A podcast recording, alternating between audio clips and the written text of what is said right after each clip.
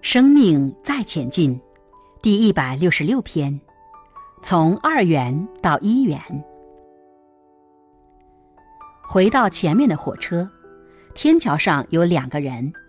如果火车撞到人的话，就停下来。他不想伤害别人，于是自己跳下去，救了那一群人。他在自己最完美、究竟的生命状态结束。当我们表达时。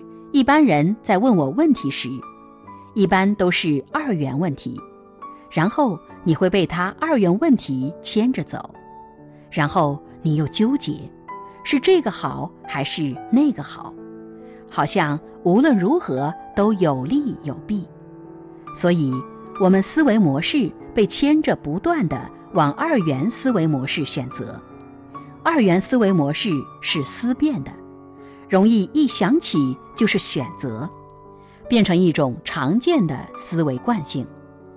这是长期累劫累世积累的模式，他们已经走向生命究竟圆满的不二也非一的心性与一元之思维模式。